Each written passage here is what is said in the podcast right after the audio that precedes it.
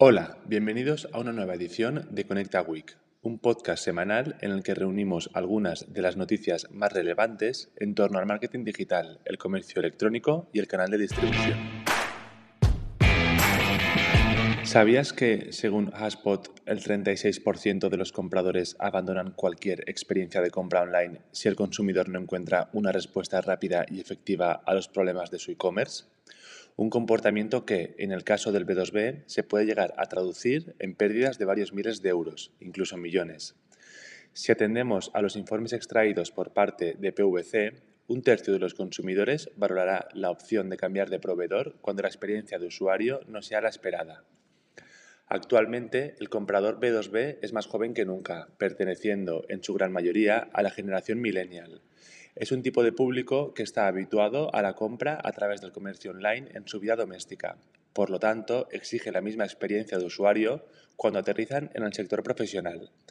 Estas son las cuatro características que debe contener nuestro e-commerce para poder dar una respuesta fiable al consumidor B2B. Por un lado, debe ser capaz de mostrar los productos adecuados en cada búsqueda, por lo que el motor de búsqueda es importante. En segundo lugar, la información tiene que ser consistente, estando presente en las diferentes categorías y fichas de producto. En tercer lugar, es importante que la información se actualice a tiempo real o cada muy pocos minutos, especialmente en todo lo relacionado con el stock, para evitar una pérdida en la experiencia de usuario. Por último, tiene que ser capaz de ofrecer una experiencia 100% personalizada, al igual que ocurre en el sector B2B. También nos hemos centrado esta semana en el concepto de escalabilidad. Más allá de su impacto en el entorno empresarial y startup, donde es muy habitual utilizar este concepto, también es importante conocer su aplicación en el ámbito de los recursos humanos. Cuando las empresas concentran picos de trabajo a los que resulta complejo dar una respuesta ágil y rápida, es habitual tener la inclinación hacia la incorporación de una mayor cantidad de personal. Sin embargo, la contratación no siempre es la solución, en pro de la eficiencia y la optimización de los recursos existentes. El objetivo es el de tratar de encontrar el camino para que nuestros beneficios aumenten por encima de los costes sostenidos. En contra de la creencia general, cuando hacemos referencia al concepto de incentivo, no siempre estamos tratando el aspecto económico. Para ello, es importante conocer cuáles son las inquietudes personales de los integrantes de nuestro equipo de ventas hasta poder seducirles con aquellos con lo que realmente sienten atracción.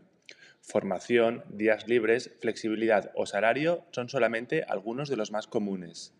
Se trata de conocer cuáles son las motivaciones personales de cada uno de nuestros trabajadores para poder ofrecerles un escenario en el que se sientan cómodos para trabajar de manera productiva sin aumentar nuestros costes. Muy relacionado con esta cuestión se encuentra el teletrabajo y las soluciones de trabajo flexibles. Para muchos trabajadores, un aspecto necesario en la política de su empresa. Muchos empleadores tienen la duda de, en caso de integrar el teletrabajo en su política, cómo pueden mantener los flujos de comunicación con sus trabajadores y estos con sus equipos.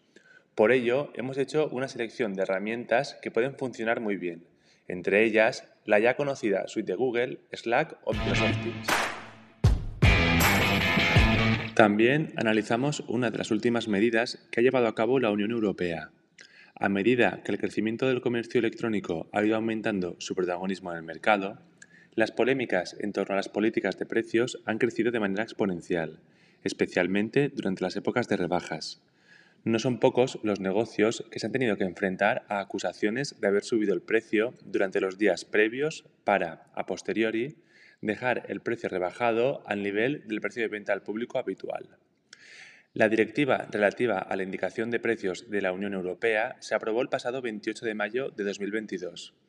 Es de obligatorio cumplimiento para todos los países que forman parte del espacio económico europeo.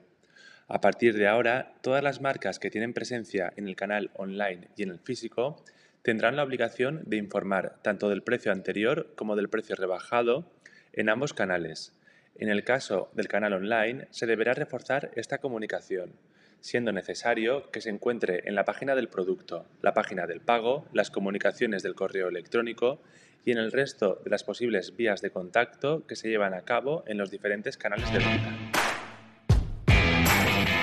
Sectorialmente, esta semana nos hemos centrado en el ámbito zoosanitario.